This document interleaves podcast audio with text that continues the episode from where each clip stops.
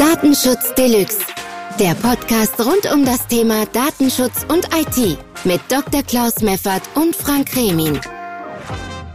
Hallo liebe Zuhörer, herzlich willkommen bei unserem Podcast Datenschutz Deluxe. Ich bin Frank Remin und ich darf heute wieder unseren Datenschutz Maestro Dr. Klaus Meffert begrüßen. Hey.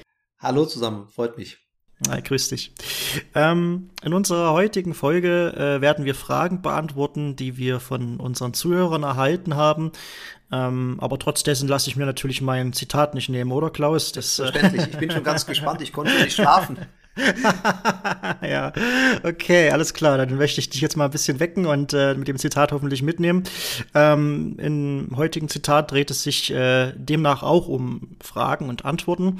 Und äh, heute kommt es von Dr. Gregory House. Ich denke mal, der Name sagt dir bestimmt auch was, oder? Äh, ist das Dr. House oder diese Dr. Serie? Dr. House, ja, ah, okay. genau. Mhm. Dr. Gregory House heißt er eigentlich, ist aber eine Kunstfigur. Ähm, und ähm, ja, auch wenn es eine fiktive Figur war, hatten sich die Autoren eine schöne Textpassage ausgedacht. Also, wenn man über jemanden die Wahrheit erfahren will, ist dieser jemand meiner Erfahrung nach der letzte, den ich fragen würde. Das ist eine typische Dr. House-Aussage, aber ganz Unrecht hat er ja nicht. Ja gut, Klaus, also zum Glück geht's aber heute nicht um uns, sondern um unsere Hörer und ihre Fragen. Und ich habe da mal ein paar vorbereitet. Bist du bereit für Frage Nummer eins? Ja, leg los. Okay, alles klar. Ähm, und zwar hatte man schon relativ bei der ersten Folge gefragt, ähm, guten Morgen, ich habe mir den ersten Podcast angehört und freue mich schon auf die nächsten Folgen. Ähm, bezüglich des Cookie-Themas hört man immer mal wieder von Server-Side-Tracking. Wie kann man das einbinden? Ist es wirklich eine datenschutzkonformere Lösung? Wäre schön, wenn Sie beide das Thema mal näher beleuchten würden. Ja, okay, also es geht um Server-Side-Tracking. Ähm, ich glaube, wenn man es realistisch betrachtet äh, hat das wenig mit dem Thema Datenschutz zu tun, dass man nun nicht auf dem Client, also im Browser, äh, den Nutzer nachverfolgen will, sondern auf dem Server, sondern eher damit äh, mit zwei Motivationen. Die eine Motivation ist eher negativer Art, dass man nämlich verschleiern möchte, an wen man die Nutzerdaten weiterschickt, weil wenn man es über den eigenen Server macht, dann merkt es ja kein anderer, weil niemand hat von außen ja Einblick darauf oder darin, was der Server äh, der dir oder mir gehört, jetzt im Hintergrund macht. Man kann ja nur das nachverfolgen oder analysieren, sozusagen, was man im Browser äh, beobachten kann. Der zweite Grund oder die zweite Motivation für Server-Side-Tracking ist die Skalierbarkeit oder von mir aus auch die Vereinheitlichung von äh, Schnittstellen. Man hat also beispielsweise fünf oder zehn Marketing-Tools im Einsatz oder auch nur drei und möchte nicht ähm, alle drei sozusagen in unterschiedlicher Weise mit Daten befüttern, sondern will einen Datenkanal äh, haben, der geht dann über den eigenen Server, äh, da gibt es dann Konnektoren, also Schnittstellen und mit denen Schnittstellen kann man dann diese drei oder fünf Marketing-Tools bedienen. Die Skalierbarkeit ist deswegen möglich, äh, wenn man oder weil man Dienstleister einbinden kann. Google macht das ja zum Beispiel. Google stellt einen Server-Side-Tracking-Mechanismus bereit und da kann man natürlich von der Google-Infrastruktur profitieren. Aber mit Datenschutz, glaube ich, hat das Thema Server-Side-Tracking rein gar nichts zu tun. Aber generell äh, behandeln wir ja auch IT-Themen und ich denke, das ist ja auch eine, ange äh, ja, eine angemessene Frage. Ja, also ich meinte ähm, jetzt nicht, dass es nicht in unseren Podcast reinpasst, sondern ich meinte, ähm, äh, das Server-Side-Tracking äh, passt schon äh, in unsere Reihe rein, aber ähm, wenn man Server-Side-Tracking betreibt, dann macht man das nicht, um äh, Datenschutz besonders gut einzuhalten, das wollte ich damit sagen, sondern äh, Im schlechtesten Fall äh, betreibt man Server-Side-Tracking, um ähm, sozusagen Verstöße gegen den Datenschutz zu verschleiern. Das war meine Aussage, die ich machen wollte. Mhm. Okay. Gut, ähm, ich hoffe, wir haben dann damit deine Frage beantwortet. Wenn du willst, ähm, dass wir da noch genauer ins Detail gehen oder du noch spezifische Fragen dazu hast, sehr gern. Einfach nochmal äh, einen Kommentar durchschreiben, kein Problem. Ähm, ich würde sagen, wir gehen dann einfach mal zum, zur nächsten Frage über, oder? Also ich könnte vielleicht noch eine Anmerkung machen zum Server-Side-Tracking. Ja. Es gibt noch einen ähnlichen Begriff, der heißt Server-Side-Tagging. Und ähm, der unterscheidet sich äh, folgendermaßen vom Tracking. Ähm, das Server-Side-Tracking ist eher ein Durchschleusen von Daten über den eigenen Server. Äh, also ohne, dass man diese Daten wesentlich verändert oder äh, anreichert, würde ich jetzt sagen. Und das Server-Side-Tagging äh, bezeichnet eher sozusagen ein äh, Aufbereiten der Daten, möglicherweise ein Pseudonymisieren, äh, oder was auch sonst immer. Und mit diesem Server-Side-Tagging-Ansatz kann man eben noch deutlich mehr machen, äh, als man es mit dem äh, reinen Tracking tun kann, indem man einfach irgendeinen Datenstrom weiterleitet an jemand anderen. Okay, ähm, ich würde jetzt einfach mal weitermachen mit der nächsten Frage. Ähm, äh, relativ äh, ähm, ja, langer Text dazu. Die Frage kam direkt nach unserer Folge 2. Ähm, hallo, liebes Datenschutz Deluxe Team. Leider habe ich keine andere Möglichkeit gefunden, mit euch in Kontakt zu treten, um meine Fragen loszuwerden. Ähm, ja, könnt ihr in Zukunft äh, ganz einfach unter datenschutzdeluxe.de. Äh, dort habt ihr dann ein Formular, wo ihr Fragen einreichen könnt. Geht also jetzt äh, ganz einfach. Ähm, ich lese mal weiter. Als jemand, der ungern seine privaten Daten preisgibt, kein IT-Experte ist und dank der letzten Folge, also zwei, weiß, dass viele der Cookie-Abfragen unnütz für den Gebrauch einer Webseite sind, würde ich gern wissen, ob es Tools gibt, mit denen man diese Cookie-Abfragen umgehen kann. Da man manchmal nur kurz etwas nachlesen möchte und wie beschrieben viele Informationen schon übertragen werden, äh, in Klammern, die Seite ist schon längst aufgebaut, bevor die Cookie-Abfrage startet. Sollte dies doch technisch möglich sein, oder? Welche anderen schlauen Möglichkeiten gibt es noch, den Datenkragen so wenig wie möglich Angriffsfläche zu bieten? Und heißt eine Einwilligung zu bestimmten Cookies automatisch schon die Übermittlung von sensiblen Daten oder erst, wenn man zum Beispiel einen Dienst der Seite auch wirklich nutzt, zum Beispiel ein eingebildetes YouTube Video. Ich würde mich freuen, wenn ihr für die Zukunft hin und wieder reine Q&A-Folgen macht, um manche Fragen zu beantworten, die sich äh, Leuten stellen, die nicht vom Fach sind. Das wäre auch nochmal eine Möglichkeit, das theoretische erlernte Wissen von euch erfolgreich anzuwenden. Ähm, Gern könnt ihr aber noch mal eine Folge äh, über Cookies machen, da 20 Minuten schon eine recht kurze Zeit ist. Liebe Grüße aus Hochheim am Main, euer Hörer Erik. Also sehr nett, sehr ausformuliert, auch sehr viel. Ich würde sagen, ich gehe dann die einzelnen Fragen, die ihr stellt, noch mal mit dir durch gleich, Klaus. Ähm, ich würde mich noch mal für diesen Kommentar bedanken. Ähm, wir hatten ja schon mal erwähnt, dass wir diese 20 Minuten immer so versuchen äh, einzuhalten, aus dem Grund, dass wir ähm, lieber kurze und knappe äh, Folgen machen, ähm, weil man ja gerade manchmal bei längeren Folgen mit viel Fachinhalt ähm, überfordert ist und das manchmal dann doch ein bisschen viel Input ist. Und so habt ihr dann die Möglichkeit, ähm, Step by Step so Bits aufzunehmen, um äh, da mal ein bisschen Wissen aufzusaugen und bei, also bei euch zu behalten. Ähm, Genau, äh, aber über Cookies auf jeden Fall, das ist ja auch ein, ein mächtiges Thema im Datenschutz, äh, werden wir definitiv auch noch mal äh, spezifischere Folgen machen und auch noch mal zu Themen dazu eingehen. Ist natürlich klar, dass ähm, dieses gesamte Cookie-Thema nicht in 20 Minuten äh, komplett ähm, ausgeleuchtet werden kann. Da müssen wir dir absolut recht geben, Erik. Ähm, Klaus, ich würde jetzt einfach mal ähm, mit seiner ersten Frage beginnen, damit wir die so ein bisschen thematisch abarbeiten. Was hältst du davon, weil es da schon ein relativ langer Text war, ne? Ja. Also die erste Frage war ja eigentlich im Prinzip, ähm, manchmal kurz etwas nachlesen möchte und wie beschrieben viele Informationen schon übertragen werden, ähm, sollte es doch technisch möglich sein, ähm, ja, äh, ein Tool zu haben, was diese Cookie-Abfragen so ein bisschen, sag ich mal, blockiert. Was, was hältst du davon, Klaus? Ja, also ich habe die Frage, glaube ich, ungefähr verstanden. Es geht also darum, sagen wir mal, äh, überspitzt gesagt, anonym zu surfen. So habe ich es jetzt mal äh, verstanden. Ähm, normalerweise sollte es so sein, dass gar keine einzigen Daten von dir und mir und jedem anderen auch, äh, die anfallen, wenn man das Internet nutzt, zu irgendwelchen Zwecken, die man nicht möchte, verwendet werden. Das bedeutet Datenschutz so ähm, beziehungsweise nur zu technisch notwendigen oder unbedingt notwendigen Zwecken dürfen diese Daten verwendet werden, Aufrechterhaltung der Sicherheit und so weiter. Leider ist die heutige Zeit, die heutige Welt komplett anders. Und wir müssen uns sozusagen dagegen wehren, dass ähm, Datenkraken, die bekannten äh, haben wir ja schon öfter genannt, unsere Daten einfach so verwenden. Ähm, wenn wir die denen geben, äh, entweder indem wir die eine bestimmte Suchmaschine zum Beispiel nutzen äh, oder indem wir eine Webseite besuchen, wo Dienste von Google oder ähnlichen Firmen eingebunden sind, dann geben wir leider unsere Daten weiter und diese Daten werden leider dann auch nicht DSGVO-konform verarbeitet in den meisten Fällen. So stellt es sich mir jedenfalls aus der Erfahrung dar. Was ich empfehlen kann, erstmal die Suchmaschine Google nicht mehr zu benutzen, üblicherweise. Man kann ja zur Not auch darauf ausweichen, aber es gibt sehr viele andere. DuckDuckGo, Ecosia, Ecosia und so weiter, ähm, da findet man einige, die ähm, haben auch den Vorteil, dass da kein Nutzerkonto von Google angelegt wird, wenn man die Suchmaschine nutzt.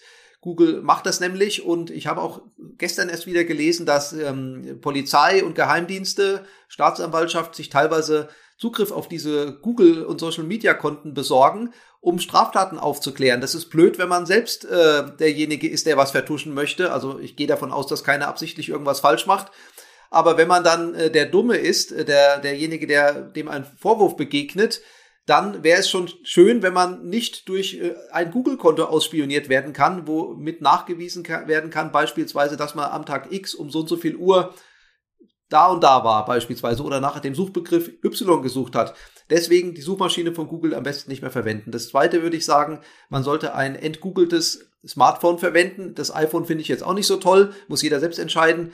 Ähm, es gibt ähm, auf Basis äh, des Betriebssystems E, also E wie der Buchstabe, Fairphone beispielsweise zu kaufen, da ist es schon vorinstalliert, ist deutlich besser als äh, ein Android-basiertes äh, Betriebssystem, wo äh, also Daten an Google geschickt werden. Das äh, Betriebssystem von E basiert auch auf Android, ist aber entgoogelt. Dann gibt's noch Graphene OS, also Graphene OS geschrieben. Das ist eher was für die Bastler, habe ich so den Eindruck. Das ist wohl noch sicherer. Äh, wenn man Webseiten besucht, dann sollte man einen Werbeblocker äh, installieren. Ähm, U-Matrix äh, äh, Origin oder U-Block Origin heißt da, glaube ich, als Beispiel oder Ghostery. Manche sagen, Ghostery würde auch Daten abschicken, aber dann eben nur an Ghostery und nicht an Google. Also damit kann man schon viel blockieren. Und äh, ansonsten kann man natürlich auch den Privatmodus des Browsers nutzen. Der schützt zwar nicht unendlich viel, aber besser als den normalen Modus zu nutzen. Ähm, der Tor-Browser ist natürlich auch eine Möglichkeit, äh, etwas anonym zu, also sehr anonym zu surfen, muss man sagen. Und ähm, der ist natürlich nicht so stabil, aber wenn man ihn nutzen kann, dann sollte man es tun. Äh, VPN kann man natürlich nutzen ähm, oder man kann auch äh, Proxys nutzen. Äh, wer ein bisschen technischer unterwegs ist, weiß, was das ist. Also eine Zwischenstation, die sozusagen die eigene ähm, IP-Adresse verschleiert. Da gibt's also einige Möglichkeiten. Man muss ein klein bisschen Aufwand betreiben, aber wenn man VPN zum Beispiel nutzt, dann ähm, ist man schon relativ weit. Und wenn man sein äh, Umfeld äh, absteckt, also Suchmaschine, äh, Smartphone äh, und so weiter, ein bisschen drauf achtet, da jetzt nicht so auf Google und andere zu setzen, dann hat man schon sehr viel erreicht. Mhm. Ähm, du hast jetzt, äh, sage mal, eins von den drei Fragen äh, definitiv damit schon beantwortet. Aber ich denke, sie, vor allem die erste Frage, die technische Frage, war eher darauf aus, eher so ganz generisch gefragt. Du weißt ja, dass wenn du die meisten Seiten besuchst, da direkt diese Datenschutzmeldung aufploppt. Achtung, diese Webseite nutzt Cookies. Ne? Und äh, ich glaube, die, die Frage dahinter war, ob es ein Tool gibt oder eine technische Möglichkeit, diese äh, Pop-up, sag ich jetzt mal, ne, diese Meldungen zu blockieren, gen also generell zu blockieren. Wüsstest du da was? Äh, also ich meine mal irgendwas davon gehört zu haben, äh, dass es sowas gibt. Äh, muss man einfach mal in der Suchmaschine recherchieren. Das kriegt, glaube ich, jeder selbst hin. Ähm, äh, es kann aber nicht ganz 100% und zufriedenstellend funktionieren, weil äh, ich kenne das aus der Technik. Wenn ich sowas programmieren müsste, so einen automatischen Cookie-Bestätiger oder Ablehner, dann wüsste ich nicht genau, wie ich das machen soll, weil ja jedes so, sogenannte Cookie-Pop-up anders aussieht andere Schnittstellen hat, auch technischer Art im Hintergrund. Deswegen, äh, sowas kann es nicht geben, dass es zuverlässig funktioniert. Ähm, aber ich habe schon sowas gesehen und man kann da zumindest für einige Webseiten äh, diese äh, Blockierung äh, der, der Pop-ups vornehmen. Das gibt's, ich weiß aber jetzt nicht genau, wie der Name davon ist. Müsste man einfach mal recherchieren. Hm. Ich möchte dazu auch noch als Entwickler äh, ein bisschen was dazu beitragen. Es ist ja auch so, wenn du wirklich ein richtig ordentliches ähm, Cookie-Tool, sage ich jetzt mal, dementsprechend hast, ähm, äh, blockiert das dementsprechend auch bei ähm, Ablehnung oder bei, bei ähm, Zustimmung bestimmte Dienste. Also es kann sein, wenn du jetzt wirklich ein Tool findest, äh, das jetzt wirklich diese Meldungen generell blockiert, dann wird das ja eher als äh, Ablehnung von, von der Webseite deklariert. Und es kann natürlich dann auch sein, dass einige Dienste dann nicht richtig auf der Webseite funktionieren. Kann man das so, würdest du das so unterschreiben, Klaus? Äh, also, ich sag mal so, ähm, ich habe ja einen Werbeblocker drin, der blockiert schon sehr viel und ich kann die äh, wirklich die aller, allermeisten Webseiten problemlos besuchen. Äh, wenn man äh, dann unbedingt ein Video angucken will, was auf der Webseite eingebunden ist, dann schafft man das auch. Also man kann die meisten Webseiten aus meiner Erfahrung besuchen, ohne dass da irgendeine Funktion verloren geht, die man dann vermissen würde, wenn man ziemlich viel blockiert. Also das glaube ich nicht, dass das ein Problem ist. Man sollte natürlich kein JavaScript komplett ausschalten, da hätte man eher ein Problem.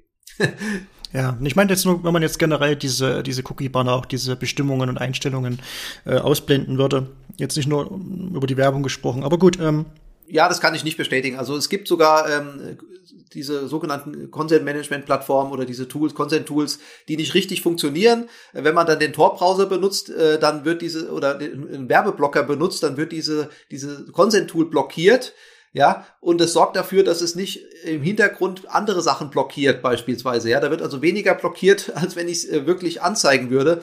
Ähm, und trotzdem funktioniert, äh, funktioniert der Werbeblocker und blockiert dann im Nachhinein wieder das, was das Cookie-Tool nicht geschafft hat, weil es gar nicht erst geladen wurde. Also ich sehe das Problem nicht. Äh, äh, und wenn eine Webseite wirklich so krank ist, sagen wir mal, dass ähm, ein blockierendes Cookie-Pop-ups zu Problemen führen würde, dann soll man die Webseite einfach nicht mehr besuchen. Ich weiß zum Beispiel bei T3N, da ist es so, die haben ja eine Art Paywall drauf. Da komme ich nur weiter, wenn ich meinen Werbeblocker deaktiviere. Da muss man sich überlegen, möchte ich den Artikel äh, von T3N lesen oder nicht. Ist jetzt nicht unbedingt bekannt als datenschutzfreundliche Plattform, muss ich sagen. Zumindest war es vor einiger Zeit so. Ich habe es jetzt nicht mehr untersucht. Will ich den Artikel lesen oder nicht? Wenn ich ihn lesen will, dann muss ich meinen Werbeblocker ausschalten, muss die Paywall bestätigen und kann ihn danach wieder übrigens einschalten. Das geht. Und dann, äh, also ich, ich kriege es meistens mit, äh, wenn irgendwas blockiert wird, äh, wo ich dann nicht weiterkäme und schalte einfach die Blockage dann aus bestimmt auch mal ein spannendes Thema irgendwann mal, wenn man über, über äh, Werbung und Werbungsblockierung äh, und Datenübertragung da mal in der ganzen äh, Sache mal recherchieren oder mal ein, ein, Thema machen. Also ich zum Beispiel benutze ganz gern äh, DNS-Block über meine Fritzbox ja, dass ich da dann halt äh, DNS-Adresse genau. Aber da gibt es äh, verschiedene Möglichkeiten, können wir, wenn, wenn euch das interessieren sollte, mal ähm, auch mal genauer in der Folge drauf eingehen. Ähm, vielleicht noch, vielleicht noch eine Sache, also den ja. E-Blocker, E-Blocker oder E-Blocker, ich weiß nicht genau, wie es ausgesprochen wird. Äh, den habe ich selbst nur kurz probiert, aber den kann man sich gerne auch mal anschauen. Ist wohl, äh, wenn ich es richtig verstanden habe, ehrenamtliches Projekt oder eins, was auf Spenden basiert. Äh, damit kann man auch einiges äh, blockieren. Mhm. Gut, ähm, eine Frage noch ganz kurz, denke ich, äh, die wir ihm da noch beantworten sollten. Ähm, und heißt eine Einwilligung zu bestimmten Cookies automatisch schon die Übermittlung von sensiblen Daten oder erst, wenn man zum Beispiel einen Dienst der Seite auch wirklich nutzt, zum Beispiel ein eingebettetes YouTube-Video? Ja, also eine gute Frage.